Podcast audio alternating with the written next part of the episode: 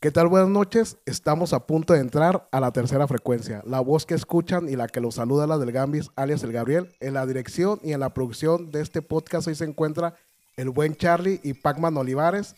Y también en nuestras redes sociales se encuentra Rosita, Alba y Joel Castillo. Y como cada noche, en este nuevo capítulo, se encuentra el buen Oscar del Greñas, que nos va a hablar de nuestro invitado especial y claro, como siempre, de nuestras redes sociales. Así es, ¿qué tal? Un podcast más, una noche más, aquí en tercera frecuencia. Y pues agradecer a todos nuestros suscriptores que cada día crecemos más. Esperemos llegar al millón en TikTok, pero que nos sigan viendo en YouTube, que sigan poniendo su suscripción, manita arriba y por favor compartan. Hay que compartir todos estos videos. Recuerden que esto es una familia y lo que queremos es que crezcan más y que podamos este, tener mejores beneficios para ambos. Y agradecer también a Storylab MX que estamos el día de hoy aquí grabando. La verdad es que muchísimas gracias por el apoyo y pues igual de cierta manera métanse a ver eh, la página, está en Instagram para que se den cuenta de todos los beneficios y todo el equipo que tienen. Y pues bueno, esta noche tenemos un invitado muy muy especial, el cual aparte de ser nuestro productor, pues la gente lo pidió nuevamente y esto es importante porque es un muy buen narrador de historias y de vivencias propias que el día de hoy nos tiene el buen Pinque Mejía. No, hombre, muchísimas gracias. ¿Qué tal, Pinque? Un gusto estar aquí con ustedes ahora del otro lado del micrófono. Así es, así es. Pinque, ¿nos puedes decir dónde te podemos encontrar? ¿Tus redes sociales? Sí, claro que sí. Este, tengo una página, como ya lo había comentado la vez pasada, donde son anécdotas de la gente que nos manda, pero ahí son escritas a diferencia del podcast. Eh, es prácticamente lectura. Son, Lectura. son anécdotas de la gente de terror, precisamente. Muy y, bien. ah, perdón. Sí, y, no, sí. este, pues nos encuentras en todas las redes como anecdotario del terror. Ah, excelente. Así. Ah, excelente. era lo que te iba a preguntar. Ah, y antes de, de empezar, Pinque, quiero mandarle un saludo a toda la Unión Americana, Los Ángeles, San Francisco, Texas, a los estados fronterizos, al centro del país y también a los del sur. Sí, en este caso, pues lo que tiene que ver con Colombia, Argentina, Chile, la verdad todo Sudamérica nos ha apoyado bastante y pues nuestros hermanos chilenos sobre todo que nos mandan sus muy buenas historias eh, por audio y que en el capítulo anterior ya pusimos una de ellas. No, y, y lo digo porque nos pidieron que cuando íbamos a hacer otro capítulo contigo. Entonces espero que traigas toda la carne para el asador y te escuchamos con tus grandes historias, mi Pinque. Sí, no, muchísimas gracias, sí. Y este, y sí, también al público, muchísimas gracias, en verdad. Eh, los amantes del terror, muchísimos, en- creo que la mayoría les, Sí, les no, encanta claro, el claro. terror. Pero sí, este, muchísimas gracias. Sigan compartiendo, ¿no? Muy bien, Pinque, pues comenzamos con el podcast. Muy bien, este, les quiero contar una historia que sucedió, me sucedió hace mucho tiempo. Eh, yo trabajaba haciendo videoclips y películas, como ya lo había comentado, y en una ocasión regresé, regresé a mi casa y mi hermana en ese tiempo eh, cuidaba a unas, a unas niñas, a una niña de hecho, que andaba en la andadera, o sea, estaba, tenía un año, un- mi fracción, Chiquita. estaba chiquita y andaba ella en la andadera. Por cierto, Marianita y toda su familia que les gusta, saludos, porque les gusta, Ah, de sí. hecho, el Ah, podcast. saludos, sigan el podcast, sí, ahorita recordé. Y este, y bueno, esa niña, ya ahorita, imagínate, ya es, ya es, ya es adulta, ya es mayor, incluso ya tiene una hija. Eh, pero bueno. Y ella andaba en la andadera y mi cuarto tenía solamente una cortina en la puerta. De esas Ajá. puertas de, de ricos, ¿no? sí, una sí. cortina. Una cortina. Entonces la niña eh, le gustaba pasar con, con la carriola por debajo de la cortina y, y le gustaba entrar. Pero mi cuarto es muy oscuro, no, no tiene ventanas, no tiene nada. Y este a muchos niños les daba miedo entrar a- al cuarto. Mm. Pero extrañamente a esa niña le gustaba entrar Y y se- cruzarse, estarse cruzando, estarse cruzando, por estar cruzando por la cortina. y el chiste es de que en una ocasión llego y mi hermana me dice, oye, ven, pregúntale a Marianita qué es lo que ve en tu cuarto. Yo no sabía qué onda y, le digo a la niña, apenas eh, podía hablar, o sea, balbuceaba. Y le pregunto, ¿qué, ¿qué hay en mi cuarto, Marianita? Y me dice, payachito. O sea, no alcanzaba A- a formular el nombre completo, ¿no? Pero decía payachito. Yo dije, bueno, a lo mejor está viendo algo, forma de payaso o algo así, pero pues yo le tengo fobia a los payasos. O sea, no puede haber nada de payasos en Sí, mi sí, cuarto. Entonces, eh, yo dije, pues algo no está bien. no. Algo no está bien. Entonces, llevo a la niña, le digo, ¿dónde está el payasito? Y me señalaba y decía, mira, allá, payachito. Y seguía la manita y seguía como, como un trayecto, como si algo se estuviera moviendo. Y yo así de, ¿dónde? No, payachito, que no sé qué. Yo decía, no, no, no hay nada, no hay nada. Entonces llegó el grado de que sí me dio como temor. Dije, Pues, ¿qué ¿qué onda? Porque no? precisamente hacía como trayectos como si en verdad hubiera algo. Entonces yo agarré un, un este, como un periódico, lo hice bola y le dije, bueno, si hay algo, este, dime dónde está. Dije, ahorita lo voy a sacar. Sí. Pero incluso no era con la intención de quererlo sacar, sino era como para decirle a la niña de que ya estaba afuera. Ah, ok, Para sí, que- sí. Como para lo- meterle la idea, ¿no? Para meterle la idea Ajá. de que ya no, ya no hay nada ahí. Entonces, eh, me acuerdo que empecé a tirar golpes al, al aire y le decía, ¿dónde está? Le preguntaba a la niña. Y allá está, y ja, ja, ja, y se reía. Entonces se me hacía raro. Y, en- y en- y de pronto me acuerdo que tiré un golpe al aire y sentí como que golpeé algo. Y vi algo que rodó en el piso, pero no vi qué era. O sea, del golpe, pero yo lo sentí el golpe en el aire. O sea, ¿estaba oscura la habitación? No, estaba encendida, era, Ah, no era de día, pero estaba la luz encendida. Pero a la hora que le tiré el golpe, sentí que golpeé algo y vi que algo rodó y se fue abajo del ropero. Mm. Entonces yo dije, pues, ¿qué fue? Entonces la niña veo que se empieza a asustar y empieza a llorar y yo así de, no, espérame, o sea, ¿qué, qué, qué pasó?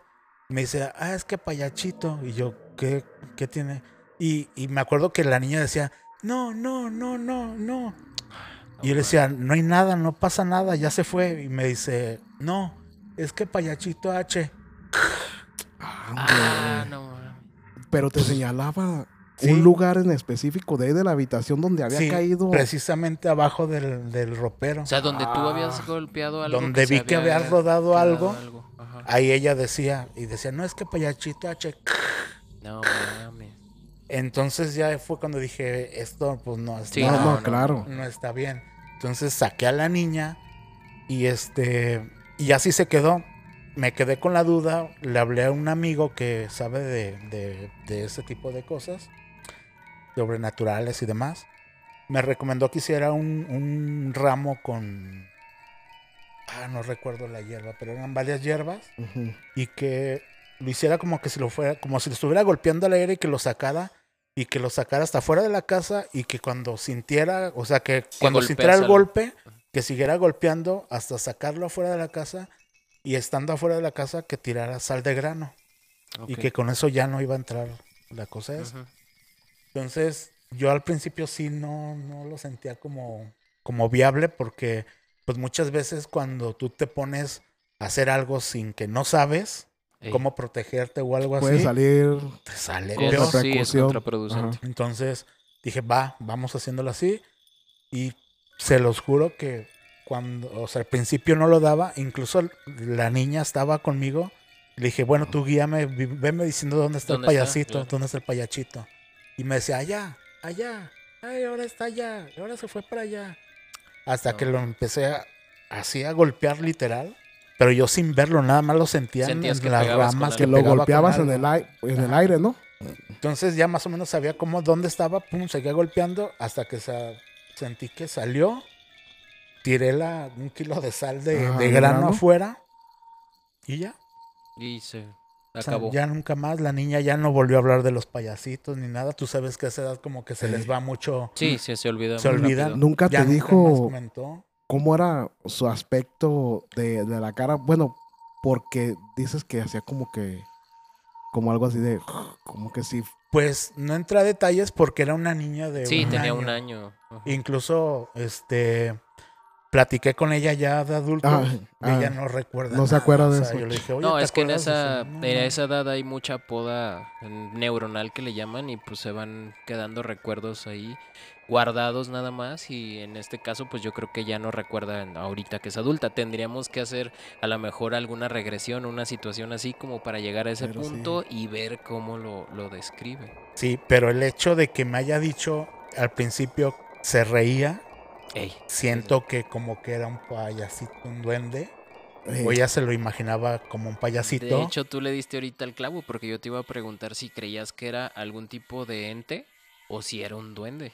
¿Por qué? Porque estaba niña, no sabemos si ya estaba bautizada eh, en, de- en ese entonces, entonces lo que ella veía que rondaba por ahí, por- posiblemente su pues su mente o lo que haya visto con, con su mamá o en algún lugar que haya dicho, ah, payasito, o se le vino a la mente esa situación, pero a lo mejor era un duende o era algo que, que estaba rondándola.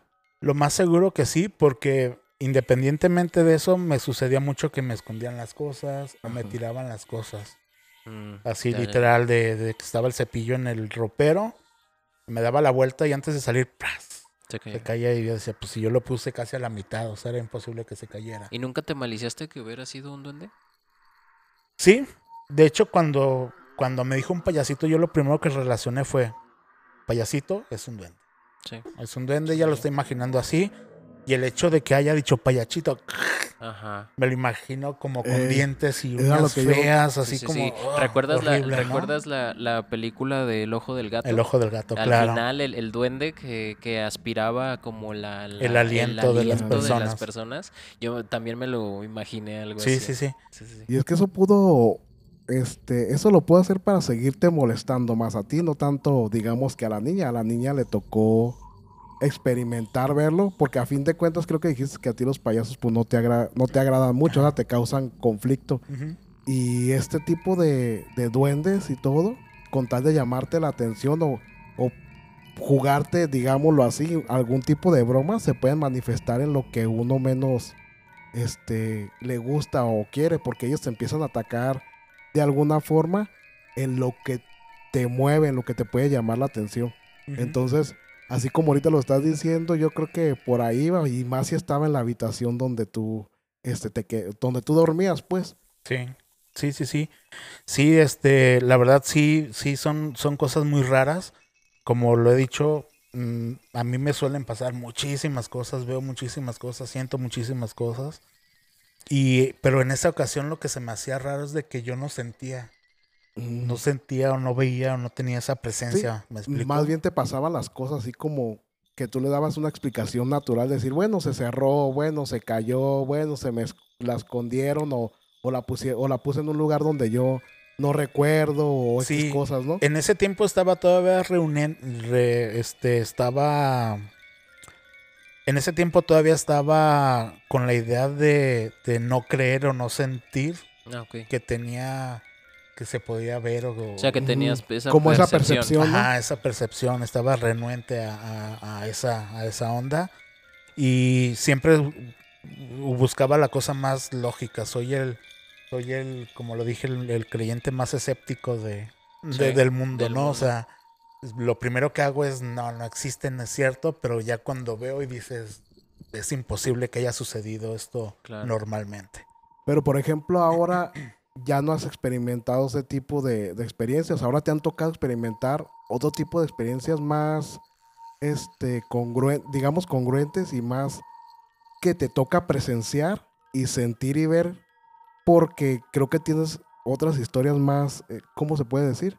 Como más que te tocaron a ti, más recalcadas que recuerdas, ¿no?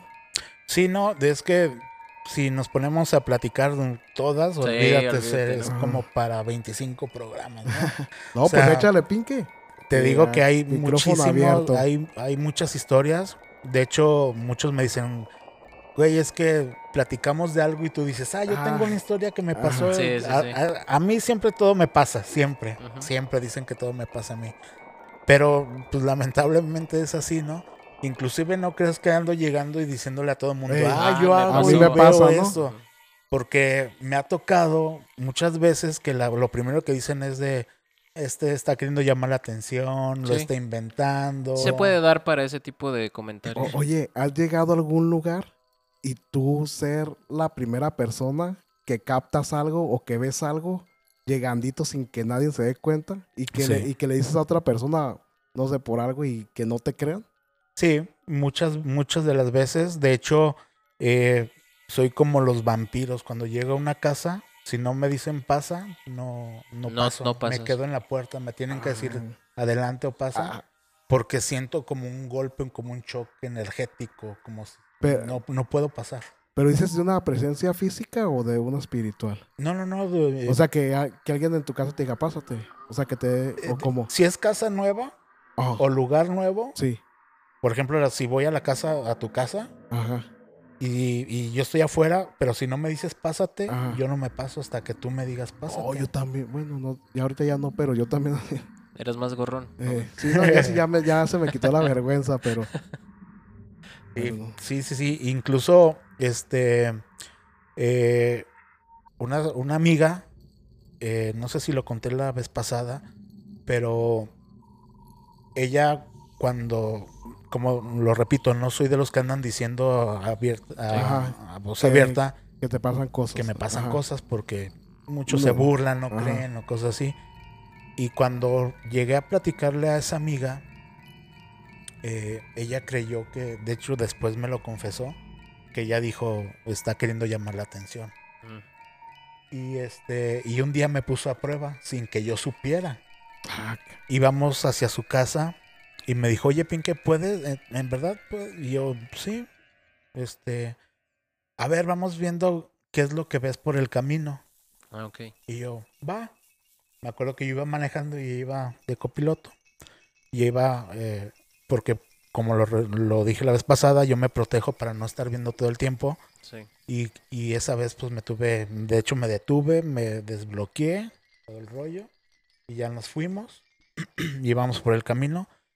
Y cuando íbamos llegando a su, lo- a su localidad, a su colonia, le empiezo a decir, ahí hay alguien ahí, eh, hay un señor o una señora, ahí hay un niño, ahí hay un esto, bla, bla, bla, bla, bla. ah, No me dijo nada hasta que llegamos a su casa y me dice, no manches, Pinque, pensé que estabas bromeando que- Ah. o que no era cierto lo que veías. Digo, ¿por qué? Pues donde me ibas diciendo es donde alguien había perdido la vida. Sí. Y efectivamente un chavo, un, un señor, una señora, un niño. O sea, todo lo Sí. que iba diciéndole había pasado algo. Oye, y, y, cómo, y cómo los, o sea, ya sé que los viste, pero ¿cómo los veías? ¿Te ¿Ellos sabían que los estabas viendo o tú sabes que estaban ahí nada más? Los veías pues como civil, digamos, como civiles con vestimenta, te volteaban a ver, tenían algún aspecto en su cara que, que tú dijeras, ay, güey, o sea, Sí, hay, hay, hay dos. Bueno, a mí me ha tocado, bueno, son varios, pero me ha tocado uno que es como un loop, que Ah, hacen sí, sí. siempre los Ajá. mismos Exacto. movimientos. Sí, que le llaman loop, sí, Sí, ¿verdad? es Y, y tiene otro nombre también, no recuerdo, pero como es un eco. eco, Ajá. eco, le llaman Ajá. eco. Y siempre están haciendo lo mismo y les vale madre si pasas o no Sí, claro. pasas. Ni te, vol- ni te, voltean fuman, a ni ver, nada. ni te fuman. Ellos están en su rollo haciendo lo que Wow. tienen que hacer. Y hay otros que sí están como a la expectativa de qué es lo que está pasando en su entorno, como que están en un lugar que no saben dónde están Ujú. Y están viendo qué onda, qué está sucede, qué está sucediendo. Están como en este plano, pero en otro plano, no sé cómo explicarlo. Y si ven que alguien vivo los voltea a ver, Sí, Les llama les llama la mucho la atención. y es cuando dicen, ah, ¿Me ves? Me a ver. Sí. Y sí, sí te das cuenta cuando te voltean a ver y, y se cruzan las miradas y te ven y dicen, Eso debe ser lo más "Es impactante, ¿no? ¿Se te ha sí". pegado alguno? Que te lo lleves a tu casa y que tú sepas, sí, sí, este es el que agarré. O, o o en tus trayectos, ¿alguien ha subido a...? sí, de hecho, de hecho me pasó, este, veníamos con, venía con un amigo, veníamos de Charlío, Lo- ajá, los dos juntos. No, no, no, no, O sea, acá. o sea, Lo él, ibas, lo ibas él a con entregar una, en su él- casa. él ok. con una chava y yo iba con Ah, su hermana. ok, Ah, ok. ah. Entonces eh, veníamos, pues como íbamos en la misma casa, Ah, ok, ya. pues nos dábamos ray y, veníamos de regreso. Entonces me acuerdo que en una ocasión veníamos en mi carro, veníamos por Lázaro Cárdenas, veníamos platicando de precisamente de fantasmas. Entonces yo me acuerdo que volteé para el retrovisor y veo sentado en medio a un niño. Verga.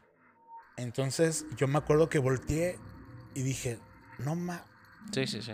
Entonces eh, mi amigo voltea y empieza a gritar desesperado también. O no mames, o sea que también no lo veía. mames, no mames. Nos tuvimos que orillar en plena este, Sí, Lázaro, Cárdenas, y nos bajamos los dos así de no manches, no manches, no manches. ¿Corrieron? Al camellón y el carro ahí prendido. y este, y los carros, te, te, te, te, y, ya le digo, ¿qué onda? Me dice, hay un niño ahí. Pero yo nunca le dije que vi un niño. Ah, ok, ya. Yo nomás mi reacción fue de puta, o sea, Lo veo. ay, güey. Eso fue lo único que, lo, que dije y el otro volteó, se asustó, nos bajamos y me dice, es que hay un niño sentado atrás. El mismo niño que yo había visto. Entonces, así como, pues, ¿qué hacemos? Y ya nos acercamos, no había nada y yo ya venía como bien asustado. Cambié de carro y ya traía yo una mamamóvil, una, una camioneta como de señora. Y seguido me pasaba que iba manejando y volteaba el retrovisor y veía como la cabecita que cruzaba de un lado a otro. En, la- en el asiento de atrás de un niño. ¿Veías rostro completo o puro como coquito, digamos? Puro coquito, puro el cabellito, así Puro como. cabellito. Entonces, este, en una ocasión que iba precisamente por ahí, por, por Lázaro Cárdenas también, siento que me empiezan a mover el asiento así, No manches. que incluso me, me Te hicieron como- mover el, el volantazo Ajá. feo. Entonces yo me enojé tanto que le dije, ¿sabes qué, hijo de tu Ajá. si vas a estar aquí, vas a estar bien, no me vuelvas a hacer esa madre porque vas a provocar un, un accidente. O sea, ya, o sea, párale. O sea, yo como loco hablándole, gritándole al... No lo No lo- veía. Nomás lo, habías logrado verle la... Pero no lo viste. Pero no, nunca lo vi. El chiste es de que desde ahí dejó de suceder eso. En- y- O sea que sí te sirvió el haberlo regañado. Pero estaba en mi camioneta. Ah, Se siguió en mi camioneta. se siguió quedando ahí. Porque ahí te va. Que, que te No, diga, man. ve y bájame esto del carro. acá". Y que lo Y veas. que lo al veas allá arriba, morro, güey. güey. Porque ahí te va. Resulta que un día voy con, con una amiga, Lizzy, que le mando saludos, por cierto. Ah, saludos, Lizzy. Que también es de las que, bueno, eh, hemos experimentado muchas, muchas, Sí, sí, sí. eh, Bueno, ahorita muchas experiencias cuentas algo de- paranormales. Te cuentas algo de, de ella si se puede, ¿eh? Y este, pues de hecho las anteriores que conté fue, fue junto con Ah. ella. La, la del cine y la Ah, de sí. cuando Sí, íbamos a salir del la capítulo, bikini, ajá. el capítulo pasado. Y bueno, el chiste que yo llegué y ella vive como en una colonia cerrada. Entonces Sí. te tienen que abrir la puerta del cancel para que puedas entrar. Me acuerdo que llegué, le hablé por teléfono para que me abriera el cancel para poder entrar con la camioneta. Entro, me bajo y me dice, oye, ¿por qué dejas a tu sobrino en, en, en- en la camioneta? Y yo, pues, ¿cuál sobrino vengo solo? No, pues cuando te fui a abrir la, la puerta, Ajá. venía sentado un niño contigo. No mames. Y yo, No. no, no, Sí, no, no hay niño. ¿Y cómo le dices para regresarte? No, pues normal. No ibas porque- volteando y volteando No, pues y es que ya lo volteando. conocías, ¿no? Ya Ajá, tenías- exactamente. Después, este, pues un día estaba con mi novia y en el, en el, en la camioneta precisamente, y a ella le gustaba tomarse muchos selfies. Mm, Tomaba selfies, selfies, selfies. Entonces en una de esas se toma una selfie y me dice, y dice al aire, yo no te di permiso que salieras en mi foto. Ah, Entonces la volteé a ver y le digo, Me ¿cómo? dices a mí, ¿verdad? A lo mejor pensando eso, ¿no? Le digo, ¿cómo? Me dice, es que se asomó un niño. ah. Le dije, a ver, muéstrame la foto. Y dice, no, ¿quieres que le tome una foto al niño? Y yo, va. O sea que era. Entonces se voltea al asiento de atrás, agarra el celular y yo veo que le toma, pero yo te lo juro no veía ni sentía nada. Ajá. Suelo sentir y ver, pero en esa ocasión no vi nada. Entonces toma foto y este me enseña la foto, te lo juro, un niño traslúcido en el asiento. Ah, Y yo así de, órale, está chido. Inclusive se los enseñé a varios amigos y todo eso. Lamentablemente ese celular, estamos hablando de Sí, sí, por lo de- menos más de 15 años de eso. Sí, no, no, no. Ya. Desapareció, perdí, nunca supe dónde quedó esa fotografía si no hubiera sido una evidencia Sí. genial. Pero mis amigos, los conocidos, los que vieron esa fotografía, no me dejarán mentir que existe y que estaba esa fotografía No, y que en esos tiempos era imposible hacerlo Sí, digitalmente. no, claro. era imposible. Ajá, no se podía en ese entonces. Guau, no, No, sobre todo por la calidad de lo de la fotografía, ¿no? De los celulares. Sí, sí, sí. No, no, no, bastante fuerte. De hecho, este, te voy a contar una historia a ver si esto te, te recuerda algunas otras cosas. Eh, esta historia que voy a contar la relataron en La Mano Peluda con Juan Ramón Sáenz. Juan Ramón. En, en este caso habla una chica, la cual dice que se puso a jugar la Ouija. Al momento de que se pone a jugar la Ouija, eh, le pregunta eh, Juan Ramón, le dice, Ramón. oye, ¿y con qué finalidad jugaste la Ouija? ¿Fue por curiosidad o fue por algo en particular? Y ella le comenta que sí, que fue porque ella creía que su pareja la estaba engañando. Entonces el jugar Ouija era para preguntarle si la estaban engañando y con quién la estaba engañando. Entonces ella juega a la Ouija, eh, dice que todo normal y le da un nombre. Le dice el nombre de una mujer. Entonces eh, ella se queda como, pues de, ok, entonces sí me está engañando. Aparece la, la le, le pregunta la dónde vive va hacia el lugar donde, donde le dice, eh, pues la Ouija como tal. Llega y toca sale un señor y le dice, eh, vengo, pregunto por fulanita de tal. ¿Aquí vive fulanita de tal? Y el señor le comenta y le dice, sí, pero ¿quién la busca? Y le dice, no, pues es que nada más quería saber si aquí vive. Le dice, sí, pero eso es imposible. Y luego dice, no, es que sí, sí, sí estoy bien, ¿no? Aquí vive fulanita tal. Y le dice, sí, pero es imposible que alguien la busque. Y luego le dice, ¿por qué? Le dice, porque es mi hija y tiene un año de edad, dos años de edad. Entonces, ella se queda sorprendida y lamentablemente ella comenta que después de eso fallece la, la niña. Y esto fue porque la misma Ouija también le dijo que se la iba a llevar. Que se le iba a llevar. Entonces, eh, eh, la verdad es que es algo bastante fuerte con lo de la Ouija. Y de hecho, José Ramón Sainz le, le comenta y le dice que, que sí, después, que qué pasó, qué si pasó, siguió ajá. ella jugando, ¿no? Y ella lo decía muy normal, ¿eh? Ella decía, sí, yo seguí jugando normal, ya con otras cosas. De hecho, cambió de Ouija y que no sé qué. Por- Pero ya lo agarró como una práctica más cotidiana, pero de, la, de las anécdotas más fuertes, pues fue esa la que le sucedió. Sí, fíjate que, que así uno, un relato así pegadito a ese, igual de la misma forma, están unas chicas jugando, antes no sé si se acuerdan, que hacían, según eso, ouijas de papel. Ah, sí, Sí, claro. claro. Y, y lo voy a volver a repetir.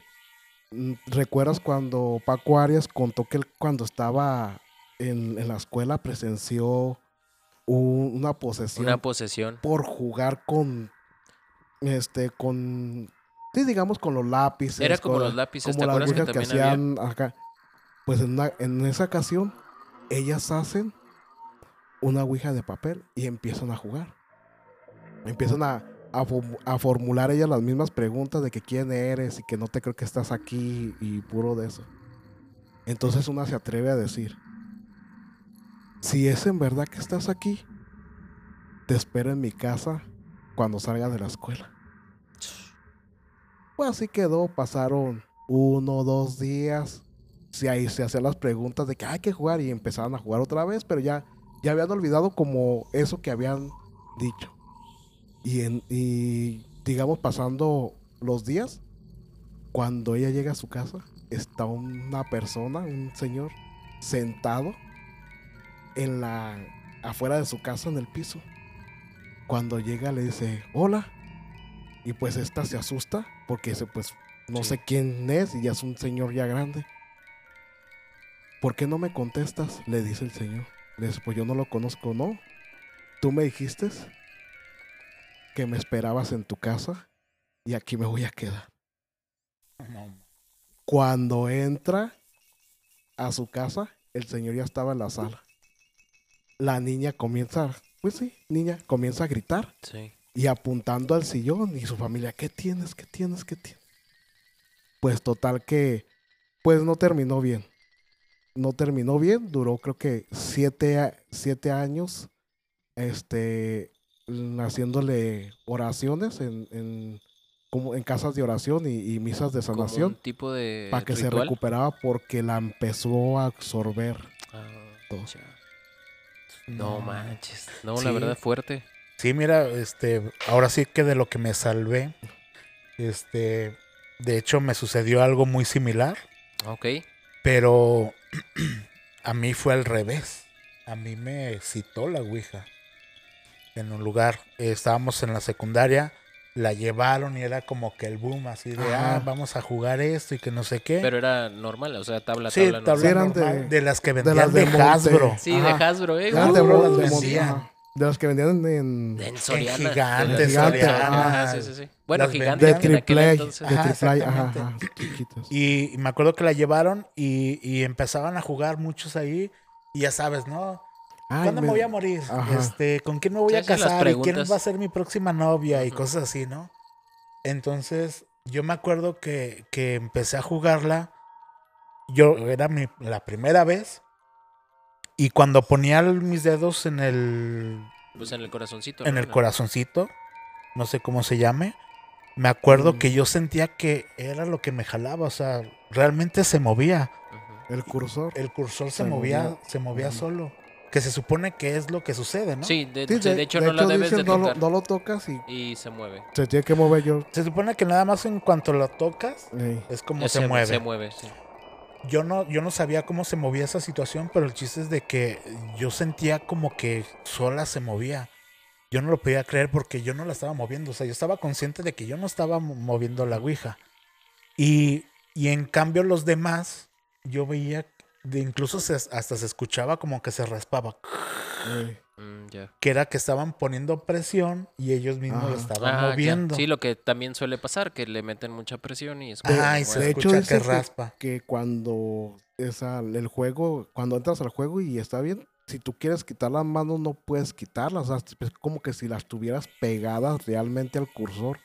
O sea, por ejemplo, ya cuando, te, cuando les empieza a dar miedo, que empiezan a decir, no, es que no puedo quitar las manos, hay quien las quite, que dices, ah, las quitó de volada, pero dicen que tus dedos parece que están adheridos al cursor y se mueven y tú quieres terminar Sí, de no jugar o ya no jugar porque no te se entra puede. miedo. No, de hecho, para terminar de jugar tienes que pedir permiso Ah, sí, para sí, sí, empezar sí. a jugar. Pero hago pues. referencia a lo que él, él dice de que él escuchaba cómo hasta raspaban la tabla Sí, para claro. mover el cursor y con él no, con él se movía tal cual. Sí, normal. no, incluso este, porque empezaron a suceder cosas, este, empezaron a, a sonar, este, o Que sea, se ajá, que que raspaban, raspaba, se oía que, que raspaban, forzado, pero conmigo no. Y empezaron a, a sacar, este, eh, frases que no, no, o sea, no concordaba. no concordaban con Ajá. lo que yo les preguntaba. Simplemente decían palabras al azar y todos me decían, es que lo estás moviendo.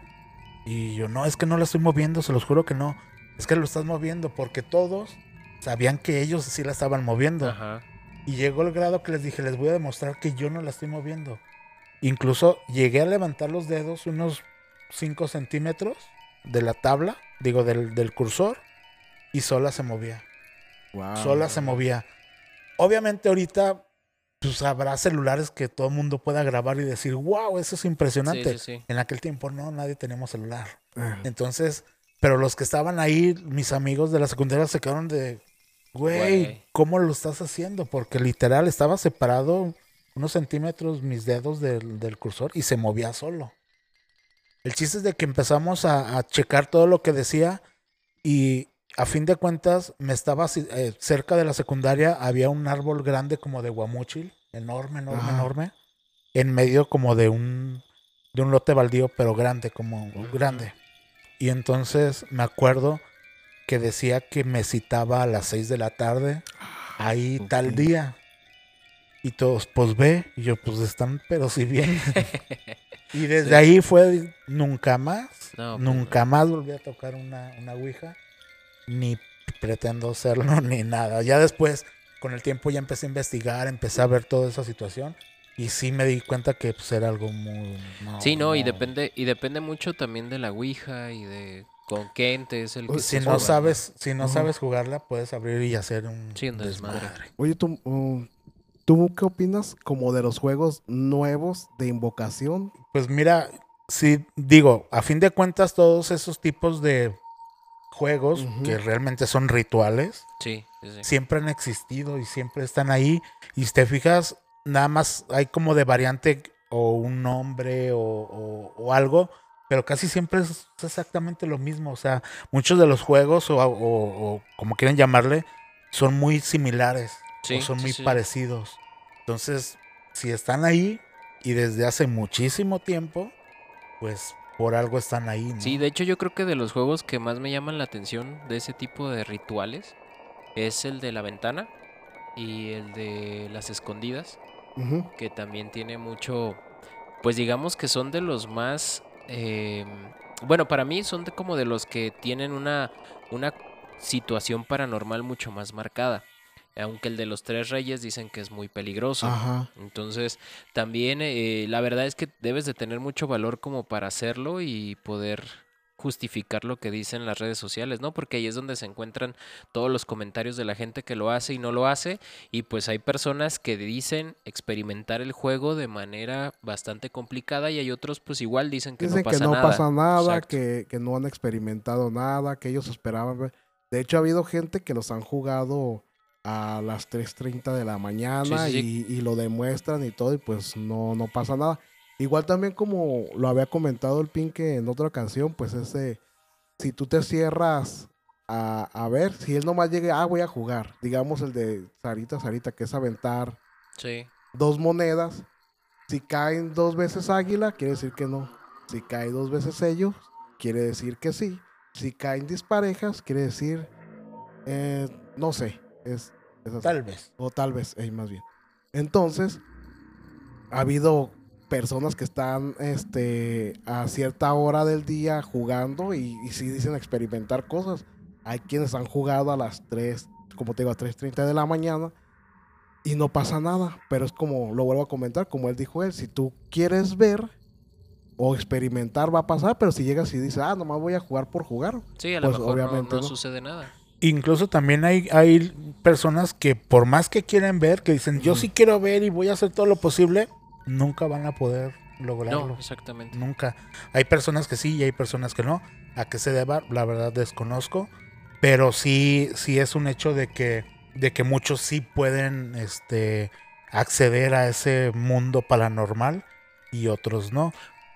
Incluso, incluso en cuestión de, de- yo soy cinéfilo, en cuestión de las películas, hay películas que realmente cuando hacen las invocaciones o algo así, realmente sí están existiendo y sí están sucediendo. Sí, lo que hablábamos, por ejemplo, la de la de Chucky, Eh, yo que- les dije, Pero ese, ese es más bien como.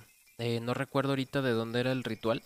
Pero es un ritual que se hace y si era que vudú, ese, existe. si era vudú, ese. Mm, es- sí, Se pero no recuerdo de qué zona, o Ajá. sea, de, de qué Porque área. sí le está diciendo Sí. cuando va a ser como el intercambio de, Exacto. de Sí, sí, sí. cuerpo Sí. De hecho, o de, había. al- de alma. Y de hecho, había una película en Netflix de la cual se habló, se habló mucho, ¿no? De, creo que era, no sé si coreana o, o de allá, de, que, de, aquel, de aquellos lados, donde decían que en la película Estaban se invocando una invocación Y que en las, en las casas estaban, sucediendo cosas. Sí, exactamente. exactamente. Sí, sí, sí, sí. O sea, ese tipo de, de situaciones que a final de cuentas tú dices, bueno, es una película, no pasa nada, que a lo mejor es cierto, no pasa nada, pero hay otras veces que si estás un poco más susceptible, pues es muy probable que pase. Pero a fin de cuentas aquí la pregunta es, ¿qué es lo que provoca que sucedan esas cosas? ¿Tu energía? ¿Las palabras? ¿O, o que ya está abierto algo? Eso, sí, sí, sí. Ahí es donde a mí me entra la duda de que, porque en esa película que dices, y en muchas ha sucedido que ha- hacen un tipo de ritual donde se escucha el- el- las palabras Las palabras. y empiezan a suceder cosas en las casas de las personas que están viendo la película. Entonces, si yo no quiero ver y nada más estoy viendo, pero nada más porque se escucha ese, esas palabras o esa invocación empiezan a suceder. Entonces, realmente, ¿qué es lo que está pasando? ¿Qué-. ¿Cómo se está invocando? O sea, se está invocando realmente por las frases, Pero no yo por creo, la energía. exactamente, yo creo que tiene que ver mucho con las palabras o con, o con la frase como tal, porque ¿qué pasaba con el experimento de la partícula del agua? Cuando hacían cierto tipo de cosas o le decían cierto tipo de palabras, cómo cambiaba su estructura y su conformación, cómo cambió cuando le pusieron Música, cintas Música normal o música relajante y luego le ponían metal y luego le ponían de diferentes como- hasta la voz de Hitler que la empezaron a poner y cómo se deformaba la estructura.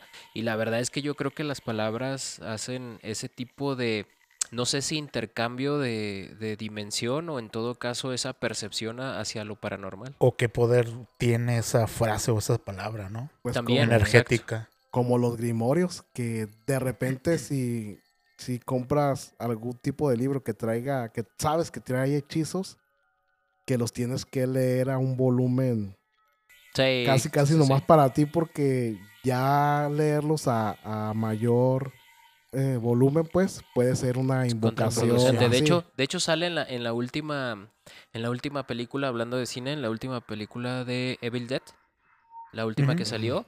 De hecho, por ponen eso el se disco, ¿no? manifiesta porque empiezan a escuchar el ritual. Entonces, eh, hablando de lo que dice Gabriel, pues sí, la verdad es que a mí me ha tocado leer, por ejemplo, algunos grimorios, eh, sobre todo lo que es la, la clavícula de Salomón, que le llaman.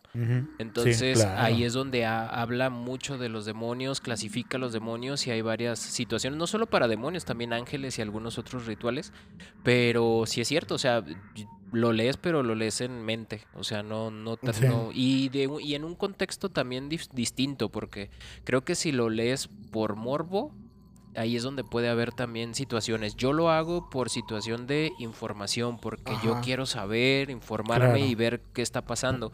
Pero hay gente que por morbo lo hace y es cuando salen las Pero, cosas pero bastante fíjate mal. qué, qué extraño, pues, no sé si recuerdan el, el caso de Josué, el de, el de la mano peluda, Sí, que él Claro. dijo que duró como siete años queriendo, queriendo, queriendo, queriendo y que se metió mucho como al ocultismo y todo, pues para invocar a, a quien le diera ese poder para poder sacar a su familia adelante y todo. Y cuando dice que él se rindió, llegó, creo que una mujer sí, la y mujer que fue veía. la que la que lo pues no sé cómo decirlo si lo ayudó o lo perjudicó Pues pero en realidad no creo que fue ayuda porque tuvo que pero sacrificar él a su decía que mamá. eh, pero él decía que hizo mu- duró años haciendo cosas en lectura de libros que de hechicería de alta hechicería y todo y no y no pasaba No nada funcionaba. y hay personas que como dices tú que, que están viendo la película y, y están este, en lectura de algún tipo de hechizo y al final las cosas se proyectan a, a casa, a donde estás tú o, o mueven algo que está dormido en tu casa y, y con esas palabras lo despiertan. O sea, como dicen ustedes, no saben qué es lo que en realidad, si son las palabras, si es lo que en realidad puede haber en tu casa o lo que traigas tú.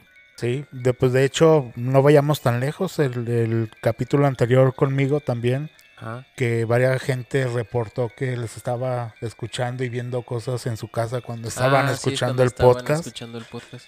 Yo le pregunté a una amiga que sabe de energías y todo ese rollo. Me dijo, es que sí, güey, simplemente el hecho de hablar de fantasmas, demonios y eso, no es una invocación como tal, pero estás como dando como apertura a con el tan solo hecho de platicar y hablar, o sea, como Sí. ahorita, o sea, no somos expertos, no estamos tratando de dar una solución, una Exacto. respuesta, solamente estamos platicando las historias, Las que- historias de que los existen. demás, ¿no? Ujú. o pues, en este caso, en mi caso, mis anécdotas, pero el hecho de abrir es como, digo, de hablar es como si estuvieras abriendo Un portal. portal. Sí, sí, es bien, es bien complicado. Y sobre todo que a veces no sabemos si lo que estamos viendo, que lo platicábamos el, el episodio pasado, eh, sobre esta familia que veía a la niña y que a final de cuentas nunca había estado la niña ahí y habían dormido hasta con ella y la pareja la había visto parada en la puerta y él así todos desconcertados. O sea, no sabemos en realidad si es un espectro o si es un demonio. Y muchas de las ocasiones ustedes saben que los demonios toman como ciertas formas, sobre todo de niños, como para tratar de que no tengamos a lo mejor miedo, que yo siento que en realidad Ah. si ves a una niña te da más miedo que ver a un Oh, adulto, claro. pero muchos de los de, de los que hablan acerca de, la- de las posesiones o de lo que son los demonios, casi siempre son niños los que se, se manifiestan como niños, pues.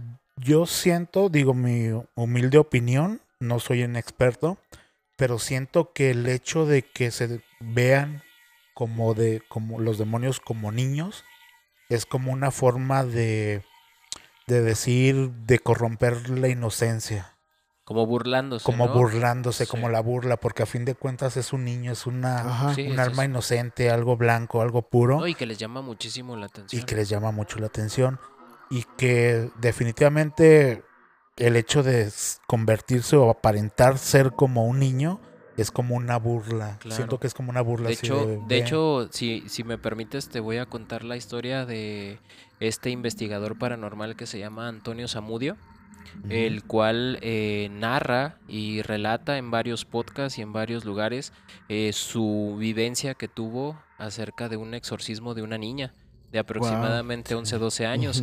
Y la verdad es que lo que relata es bastante interesante porque él al ser como un escéptico, por así decirlo, eh, él- su investigación es tan profesional que él siempre busca primero todas, todas, todas las razones posibles y por haber antes de entrar a lo paranormal. Entonces, ahora que, que lo narra, es muy interesante porque él cuenta que para empezar fue...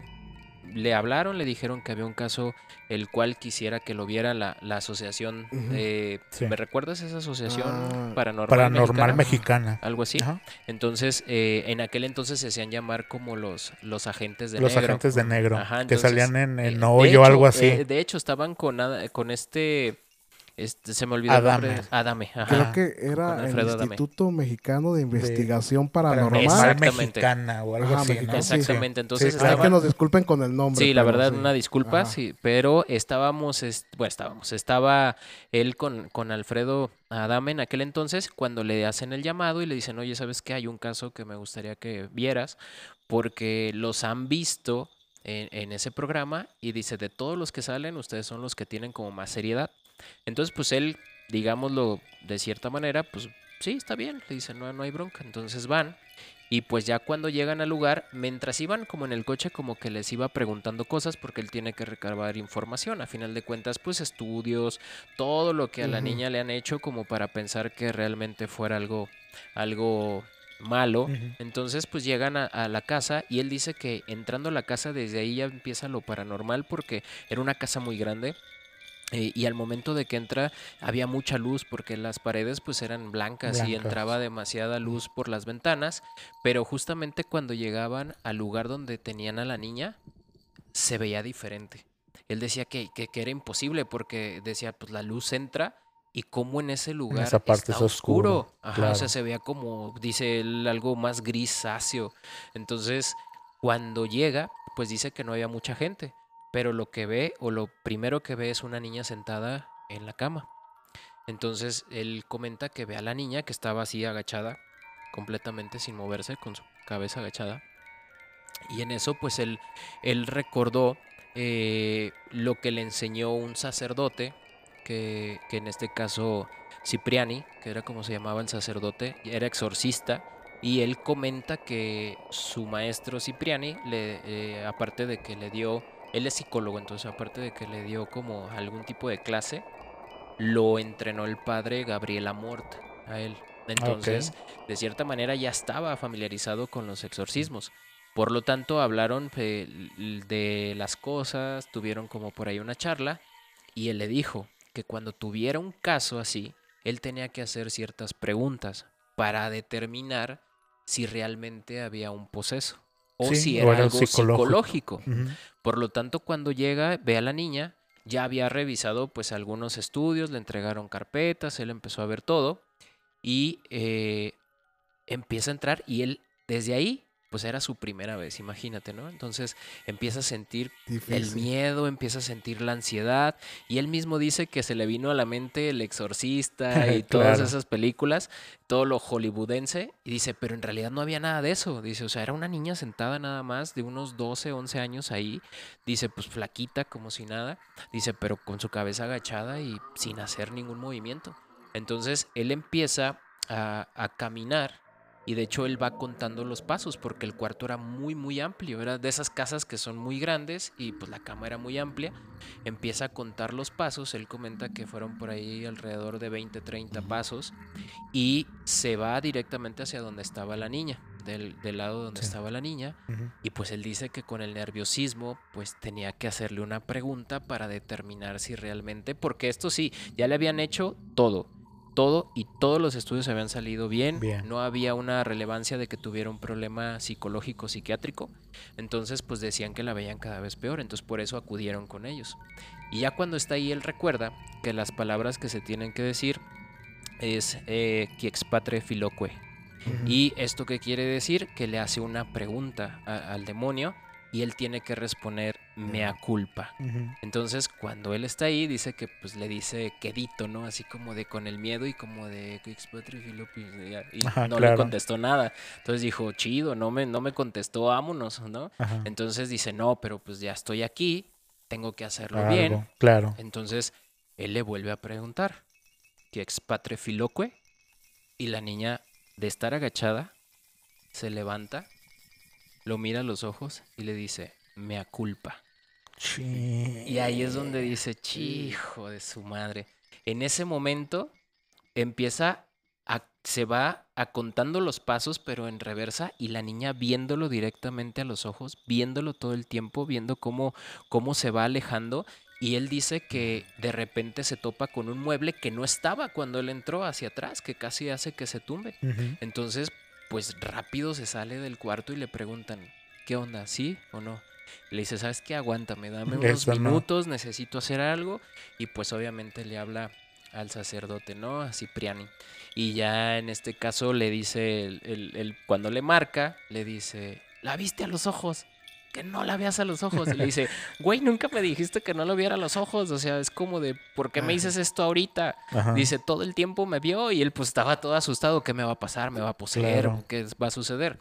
Entonces pues ya llega, eh, el padre le dice, ¿dónde estás? Dame media hora. Llega y le hace como un tipo de oración y le pone un cierto bálsamo. Entonces pues el padre ya entra ah, pues con la niña y pues se dan cuenta que sí, porque Que ya sí pues ellos poseída. empezaron a hablar, ya había ya lo que se llama xenoglosia Ujú. que ya son lenguas o, o un habla diferente. eh, y en este caso creo que era un arameo o algo por el estilo, él comenta. Del ama- Pero, pero- arameo viejo, ¿no? Ajá, Una un lengua arameo muerta. antiguo, ajá, pero ya tenía la xenoglosia, entonces pues de eso es uno de los signos de un poseso. Eh, posteriormente, pues él dice que ya pues lo regaña a Cipriani, le dice varias cosas, le dice no te va a pasar nada, bla, bla. Entonces él le dice, oye, pues si es neta, pues dame chance de, de estar ahí. Y le dice, te voy a dar chance nada más porque fuiste el primero que intervino en los exorcismos. Le vamos a hacer un exorcismo, un ritual. Le dice, pero no puedes grabar nada, no puedes hacer absolutamente Mm. nada. ¿Y esto por qué? Porque pues obviamente si algo le sucede al poseso, pues contra la ley. Y si hay pruebas Claro. de que es la... como lo que le pasó a Emily Rose. Emily bueno, que no se llamaba No Em- se llama Emily así. Rose, Ajá. pero igual que en la película, ¿no? Es juzgado el padre. Entonces, pues total, que empiezan los exorcismos y pues él comenta que no veía nada. O sea, que no era nada extraordinario el exorcismo, eran pues, oraciones, oraciones, Oraciones, sí, oraciones tras oraciones y un montón de gente, bueno, que no era un montón, pero eran los que estaban orando todo el tiempo, el sacerdote y pues todo, ¿no? Entonces, pues él dice que como que ya empezó a aburrirse. Dice que él ya platicaba, de hecho, con, con una de las personas que estaban ahí, como así de, ¿qué onda? Pues, ¿cómo te fue? ¿No? Pues, Ajá, bien, o sea, sí, ya claro. estaban así, ¿no? Y dice que un día, cuando, cuando ya eh, iban a- a- al exorcismo, eh, Cipriani, el, el sacerdote, le dice, oye, le dice, hoy que vayamos a hacer el exorcismo, no la vayas a ver a los ojos. Entonces él se queda así como de, güey, ¿qué pedo? Porque ahorita, después de tanto, hasta, hasta ahorita. Entonces él como que analizó y dijo, bueno, a lo mejor hoy va a ser algo en la oración va a que suceder puede- algo que diferente. puede Ajá. salir, ¿no? Pues resulta que ya estando ahí, eh, estaba creo que un acólito y estaba él y el sacerdote. Entonces empiezan a hacer la oración, empiezan a hacer el ritual y posteriormente pues la niña empieza a tener sansonismo, ¿no? Empiezan a tener una discusión con, con esto, se empezó a hacer una euforia. Entonces la niña pues empezó a, a gritar y todo, y lo que él dice pues es que no tenía como una voz gutural o esto, pero era una niña forzando las cuerdas vocales demasiado, pero pues empezó a, a- a ver que, que se estaba saliendo de control. Entonces el padre les dice, agárrala. Entonces pues él como que va y la quiere agarrar despacito como que para no lastimarla y ¡zas! le da el sacón y pues lo aventó hasta abajo. Entonces dijo, ah, canijo, entonces ya había sansonismo. Ajá. Y ahí lo que hicieron junto con el otro acólito y él, pues la agarraron y la empezaron a forcejear y empezaron a tener una discusión, que es cuando dice que era como una lengua que él no entendía, que es muy probable que sea el arameo sí, antiguo. antiguo. Y eh, de repente, eh, de estar así, que le decía, no la mires a los ojos. Y también el acólito le decía, no lo mires a los ojos. En eso lo baja, con un, como estaban forcejeando, lo baja y justamente cuando queda a nivel de su cara, voltea a la niña y lo ve a los ojos. Y le dice, todo lo que le temías debajo de la cama éramos nosotros. Güey, en ese momento No. dice que sintió un zumbido en Ah. su cabeza y suelo. Se desmaya. No manches. Se que- desmaya y pues lo sacan, lo agarran. Y ya posteriormente a eso, eh, la niña duró tres años con exorcismo. Igual que el exorcismo de Marta con el padre. Fortea. Tres años duró los exorcismos. Y pues él ya no fue. Ya no, ya no asistió a más exorcismos.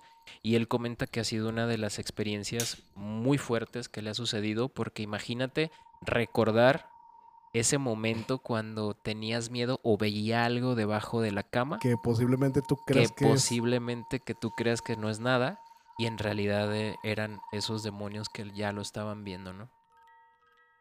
No manches, o sea, imagínate la escena de cuando, o sea, son unas palabras que te movieron todo, te desvanecieron. El imaginar que lo que tú creías que era solo a lo mejor ya ahorita de mayor, tu imaginación de cuando eras niño, Claro.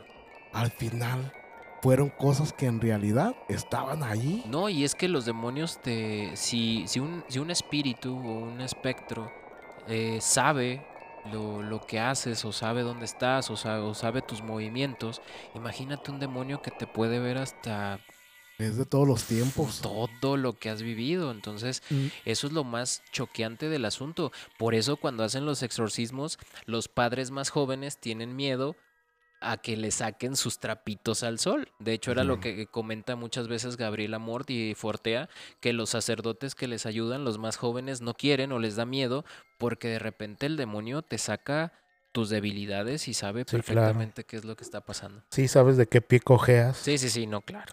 Y sabe todos tus secretos. Entonces, Exacto. sea lo que sea, sigue siendo humano, el sacerdote y lo que sea. Y, y, y, y ponle que a lo mejor no tengan ningún mal o ningún pecado Ajá. ni nada, pero a lo mejor sí conocen sus temores. Claro. Entonces, imagínate que sepan Sí, es que ya tu- desde ahí ya tu te peor agarra. temor, sí, claro. Es como si a mí me dijeran, ah, pues es que eh, a mí me asustan con arañas con cara de payasos y olvídate, o sí, sea, sí, claro. Ahí quedo, ¿no? O sea, Oye, oye, Pinky, ¿tú no te ha tocado tener algún tipo de experiencia? O sea, ¿has visto mm, espíritus de, de personas, de niños, pero nunca has visto un espectro tal cual? eh, Con, o sea, con esa percepción que, que pero manejas. como, como espectro, porque Sí, yo espectro, digamos- para mí todo es espectro. Pero bueno, algo demoníaco, digamos. demoníaco. Ah, más bien de ese Ajá, tipo. algo más. No, fíjate que, que ¿Nunca, no nunca he visto. nunca notaste como esos cambios de que veías a un, a, lo mejor como a un espíritu y luego lo veías diferente o cambiaba ese, forma? ese tipo de, de entes o no sé, energías, las veo oscuras, como sombras. Ah, ok. Muchos dicen, es que son los hombres sombras. No, es que yo veo un bulto diferente a un... Mm. O sea, no es la apariencia de una persona. Ajá, no es una figura humana. No es una figura humana. Es algo más grande, más robusto, más... No sé cómo explicártelo. No sé si... O sea, no te puedo definir... Era un hombre. Mm. Pero sé que había una sombra que se movía. Y como lo dije, soy el escéptico más creyente que pueda existir en el mundo. Claro. Primero es de veo, checo luz, veo sombras. Pasó esto, qué fue lo que provocó esa sombra. No, nada provocó esa sombra, entonces sí fue algo paranormal. Entonces es algo que yo veo y digo, no, lo, o sea, lo- mi cerebro primero es de, pasó alguien, eh, ves la sombra de una persona, pero ya cuando lo analizas dices, es imposible que sea una persona de dos metros Sí, sí, sí, sí. y con las manos largas casi llegándole al, al piso, ¿no? No Entonces puede dices, eso es, es imposible. Pero así como tal cual, no, y ojalá y no, porque yo creo que sí ha de ser muy horrendo poder ver algo Imagínate. así amorfo. Imagínate, o sea, no, no me puedo ni imaginar, a lo mejor el cine, eh, la cultura te, te lo muestra de una manera, los demonios, pero no sabemos realmente cómo son Claro. Sí, sí, sí. realmente no sabemos qué tan tan horribles pueden llegar a ser. Incluso yo estoy con la teoría de que a lo mejor los como dicen, hay una hay un dicho de que los demonios los tienes tú en tu mente, Ajá. pero a lo mejor no es de que los tengas en tu mente, sino más bien los demonios agarran tus problemas o tus traumas o tus tus temores que traes en la mente y se se, Proyectan se proyectan así para provocarte más terror. Sí, de hecho hay, hay una, creo que lo comenté en uno de los primeros podcasts, donde un padre que está exorcizando le dice al, al demonio que él no le teme y que él no cree que sea algo fuerte o que sea poderoso. Y él le dice que si no le cree, que vaya a ver a todos esos locos que están en el manicomio. Entonces, Exacto. imagínate Sí. todas esas personas que tienen esos problemas mentales, ¿cuál de todas realmente está teniendo un tipo de, de pues no sé, no, no puedo decir posesión o que están solamente siendo fastidiados, O están diciendo la verdad. O están diciendo la verdad. Es que claro. estoy viendo ahí una persona que me está diciendo esto. Sí, sí, sí, claro. O, o es, o el clásico que escucho voces, ¿no? Ey, Es que me está diciendo que mat que- o algo, sí, ¿no? sí, que sí. haga algo malo. Entonces, este, pues no, no, no, no sabemos bien. De hecho, para mí también, eh, dentro de tantos mis temores que Ajá. tengo, como los payasos y las arañas, el quedarme loco también es una, es Ah, no, una de esas. El, o el despertar y que me vea en un, en un manicomio y decir, ¿qué pasó? No, pues es que estabas haciendo un desmadre. Desvariando, ¿no? No, y que puede llegar a un punto donde Y confundes que- la realidad con. Ajá, y que, que yo diga, pues yo estaba sentado haciendo un podcast, pues no, estabas con una escopeta tirando en el centro, o sea, Sí, sí, sí, sí. pues yo nomás estaba platicando Sí, tranquilamente, claro, o sea, exactamente. que yo dentro de mí estoy viendo eso, pero que realmente está sucediendo, otra cosa. Eso es uno de Te los temores que, ay, no. Bueno, Pinque, ¿y algo con lo que quieras despedirte? Eh, sí, me gustaría contar una última historia de las tantas que, que hay, que tengo. Este, me sucedió eh, hace unos 10 años, 10, 15 años. Eh, yo trabajaba en el ayuntamiento de Zapopan. Y en la oficina era un pasillo largo, unos 20 metros yo creo, y este, de ancho unos 2 metros. Era un pasillito pequeño y había puertas a los lados de las oficinas donde pues ibas entrando, ¿no? Me acuerdo que mi oficina era la de hasta el final, entonces tenía que recorrer todo el pasillo para, para llegar a mi oficina. Y en una ocasión nos quedamos hasta muy tarde, eh, eran las 8 de la noche y estábamos nosotros ahí todavía chambeando, solamente unos cuantos. Y me acuerdo que, que yo ya estaba cansado, estaba fastidiado porque pues entraba a las 8 de la mañana y eran las 8. Y de hecho no había salido en todo el día, entonces estaba encerrado en la oficina y dije, voy a ir a tomar aire. Entonces un amigo, me acuerdo que, que iba saliendo yo por el pasillo y volteo hacia una de las oficinas que estaban abiertas y escucho que se mueve una silla de las... De, de rueditas. De roditos. Entonces a la hora que volteo, veo que se voltea y hay, y hay un, un señor, un chavo, era un joven, sentado y se me quedó viendo y se sorprendió al verme. Pero yo evidentemente lo vi, sabía que no era, no ¿Empleado estaba ahí? vivo, O- no, no oh, estaba vivo. Porque era imposible, porque nadie podía entrar ni salir de la oficina, Ah, ok. más que por ese pasillo. Y todos los que estábamos en la oficina, estábamos, estábamos hasta el fondo y estaba cerrada la oficina, no, no, no No, había probabilidad de que alguien no entrara. había nadie. Ajá. Entonces lo veo y sí lo sentí, dije, ah, ya valió. Porque en esa oficina se veía una, una viejita, se veía un niño, se veía esa, esa persona, ese, ese hombre. Y me acuerdo que lo vi y dije, ah, ya me tocó. Y ya pues me seguí hasta al- a- afuera a agarrar, aire, a agarrar aire. Volví a entrar y ya no lo vi. Cerré toda la oficina, volví, regreso. Y este me re- estaba un amigo en el pasillo platicando afuera de una oficina. Llego y me recargo a un lado de él, dando la espalda yo al, al, al pasillo. Ajá. Y él estaba de frente de mí. Y él, si me volteaba a ver, pues veía el fondo, el, pasi- el pasillo. Entonces yo estaba recargado, estábamos platicando. Y en eso volte- veo que su mirada me voltea a ver y voltea hacia un lado como, como viendo a alguien atrás de Ah, mí.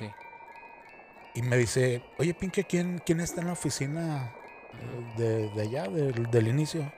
Le dije, pues sabes que nadie, porque los que nos quedamos estamos, estamos aquí, no hay, no hay nadie más. Me dice, no, es que hay alguien ahí que vi que cruzó de aquí, de esta oficina a la otra. Yo le dije, nah, no hay nadie.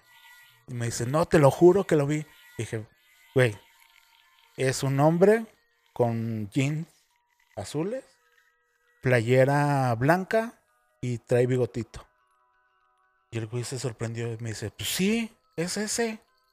Y yo, sí, no, no es nadie. No, es que me lo estás describiendo, es ese. Dije, ve a ver.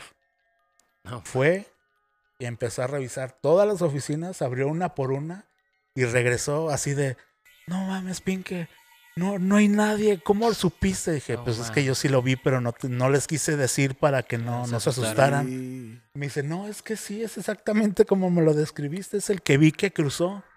Que pues no, no, no es. Valió no es nadie. Y sí, en esa oficina había muchas historias que mucha gente veía muchas cosas. Ajá, muchas y a mí sí me tocó ver mucho. De hecho, muchas veces me tocó cerrar a mí la oficina y tenías que, para salir, tenías que apagar todas las luces, el apagado todo, pero estaba al final y tenías que salir para enfrente, recorrer todo. Mm. No, yo casi salía, pero corriendo así de a todo lo A que todo lo que sí, daba. sí, sí, no. No, man. No manches. Pero sí. No, la verdad bastante, bastante intenso y pues bueno, Pinque, antes de terminar esta noche, con estuvo muy buena, por cierto, esta noche. ¿O qué opinas, Gabriel? La verdad, Yo creo las que, que historias nos extendimos, Sí, pero, pero estuvo, estuvieron- bueno es que se fue el tiempo muy rápido. eso estuvo sí. bastante Sí. bien y pues como cada noche en este podcast me gustaría hacer la recomendación de la noche y pues que el buen Pinque nos diga esta recomendación que tenga que ver con algún suceso paranormal o de terror. Sí, y eh, la recomendación de la noche de hoy es la película Háblame, Háblame. Talk to Me. Es reciente, es de este año. Es de unos directores que hacen cortometrajes de terror Sí. en YouTube y vieron que tenían capacidades que eran, que eran muy buenos y empezaron a hacer, les, les dieron la oportunidad de hacer esa película. Es muy buena, de, de- de- tratan precisamente de unos juegos de los que hablábamos Exacto. de un juego de una mano de parecer de un muerto Oh, que si la tocas y entras eh, un espíritu te posee ajá. y empiezas a hablar y empiezas Sí, sí, sí. y de hecho el espíritu no sabe pero está dentro de tu cuerpo y este y está muy muy interesante a mí este me llamó mucho la atención por el manejo de, de terror es algo interesante que no he visto en muchísimo Sí, no, tiempo la verdad. Seamos sinceros, el cine de terror últimamente ha estado, pues no, no muy bueno, No, que bueno, digamos. Y esa sí me llamó la atención porque fue, co- es como algo diferente. Exacto. A muchos no les gustó el final, pero a mí se me hizo bastante interesante. Eh, pero bueno, ya Sí, no, ustedes no lo decidirán. cuentes, Mucho- sí, claro. mucho spoiler. Ustedes, Mucho ustedes, spoiler ya, sí, ustedes no, no, no. véanlo y déjenlos en comentarios qué les pareció. Así Vayan es, a así verla. es. Muy bien, Gabriel. Despídenos esta noche, por favor. Pues le quiero agradecer aquí al productor, al buen Pinque, Gracias, y gracias. recomendarles que vayan a su página, El Anecdotario del Terror. Hay muchas historias que ya vamos a empezar a- otra vez a volver a contar aquí, sin dejar atrás las historias que nuestros suscriptores nos mandan Sí. a Facebook, a este, las de Instagram, también que sí leemos todos los comentarios que nos dejan. Y pues nomás agradecerle por haber estado aquí con nosotros otra vez. Y pues también te agradezco a ti, Greñas, que vienes más o menos a medios chiles, pero Sí. topándole. Nada, exactamente un poquito enfermos, pero ahí vamos. Y pues bueno, agradecerle también a nuestros suscriptores que nos ven eh, que cada semana que y que compartan, por que si favor. Sobre todo eso. Exactamente, si les gustó, y que hay que compartirlo. que también- exactamente. Y Entonces, si, y si no les gustó, que también lo compartan Sí. con sus enemigos. Ah, sí, sí, sí, claro. En vez, claro. en vez de que le, que le avienten el hate ahí. Sí, claro, sí, sí, sí, claro, también. sin compartan, problema. compartan. Muy bien, muchachos, pues la verdad, muy buen podcast esta noche y como les digo siempre, antes que nada, agradecer a Storylab MX por este No, esta oportunidad. La verdad, dense una vuelta por la página de Instagram para que se den cuenta de todo lo que hay aquí y que pueden grabar sus podcasts en vivos, videos, todo lo que sesiones de fotografía, Todo, todo, lo que ustedes Todo, crean, todo. Es, es un lugar que está muy grande, tiene el equipo necesario exactamente. y, Y de crean, calidad. crean, crean, mucha calidad. Muy bien, pues bueno, todas estas historias pueden ser mentira o tal vez no.